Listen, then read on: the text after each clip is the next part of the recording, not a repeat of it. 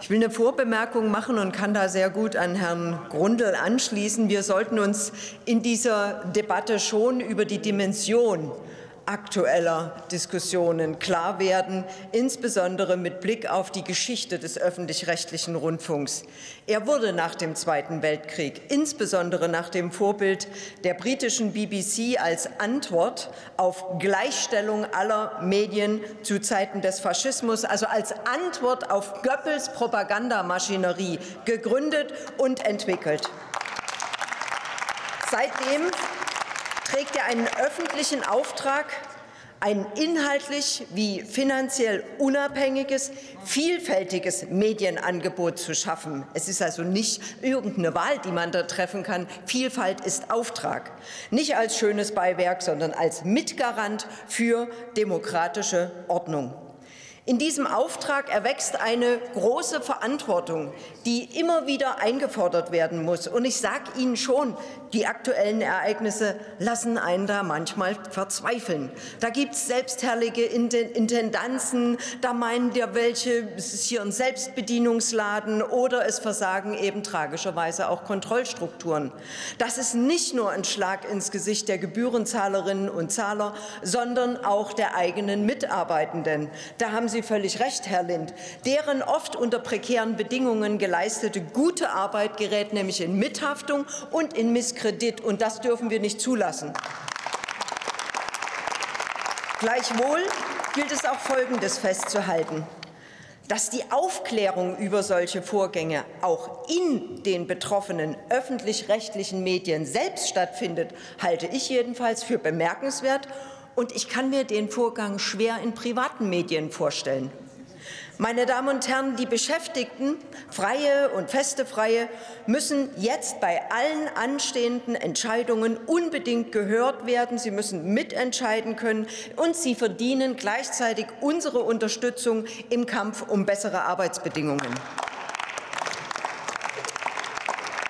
Nicht genug dass Journalistinnen und Journalisten offen während ihrer Arbeit auf Demonstrationen beispielsweise behindert, bedroht oder körperlich direkt angegriffen werden.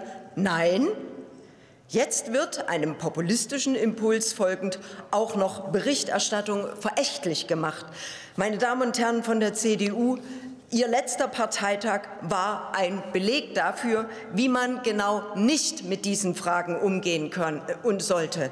Was geschehen ist beim NDR beispielsweise, ist noch ein viel schwieriges Problem, weil das nämlich das Glaub, die Glaubwürdigkeit, die Vertrauenswürdigkeit des öffentlich-rechtlichen Rundfunks in Frage stellt. Und deshalb müssen wir auch dagegen ankämpfen.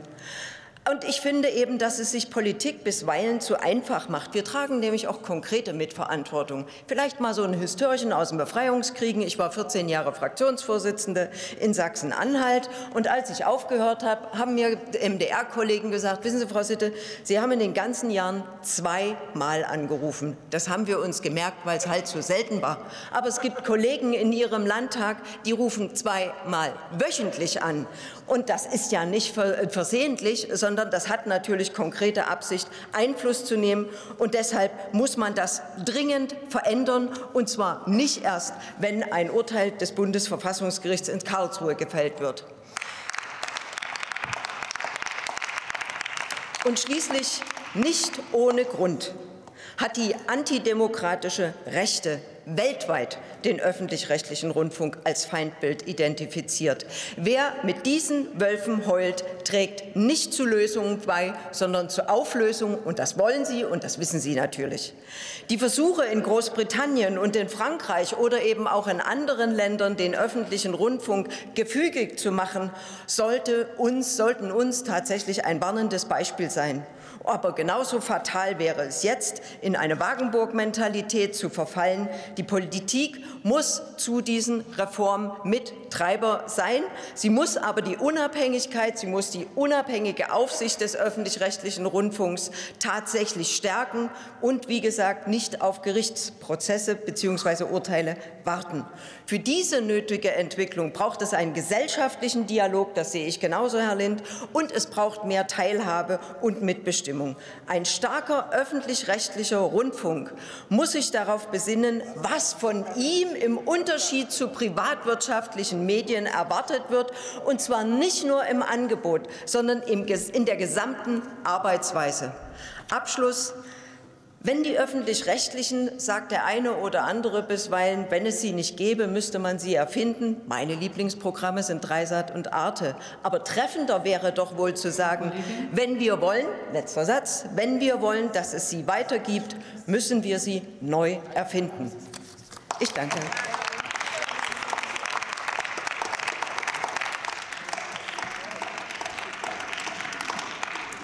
Thomas Hacker hat für die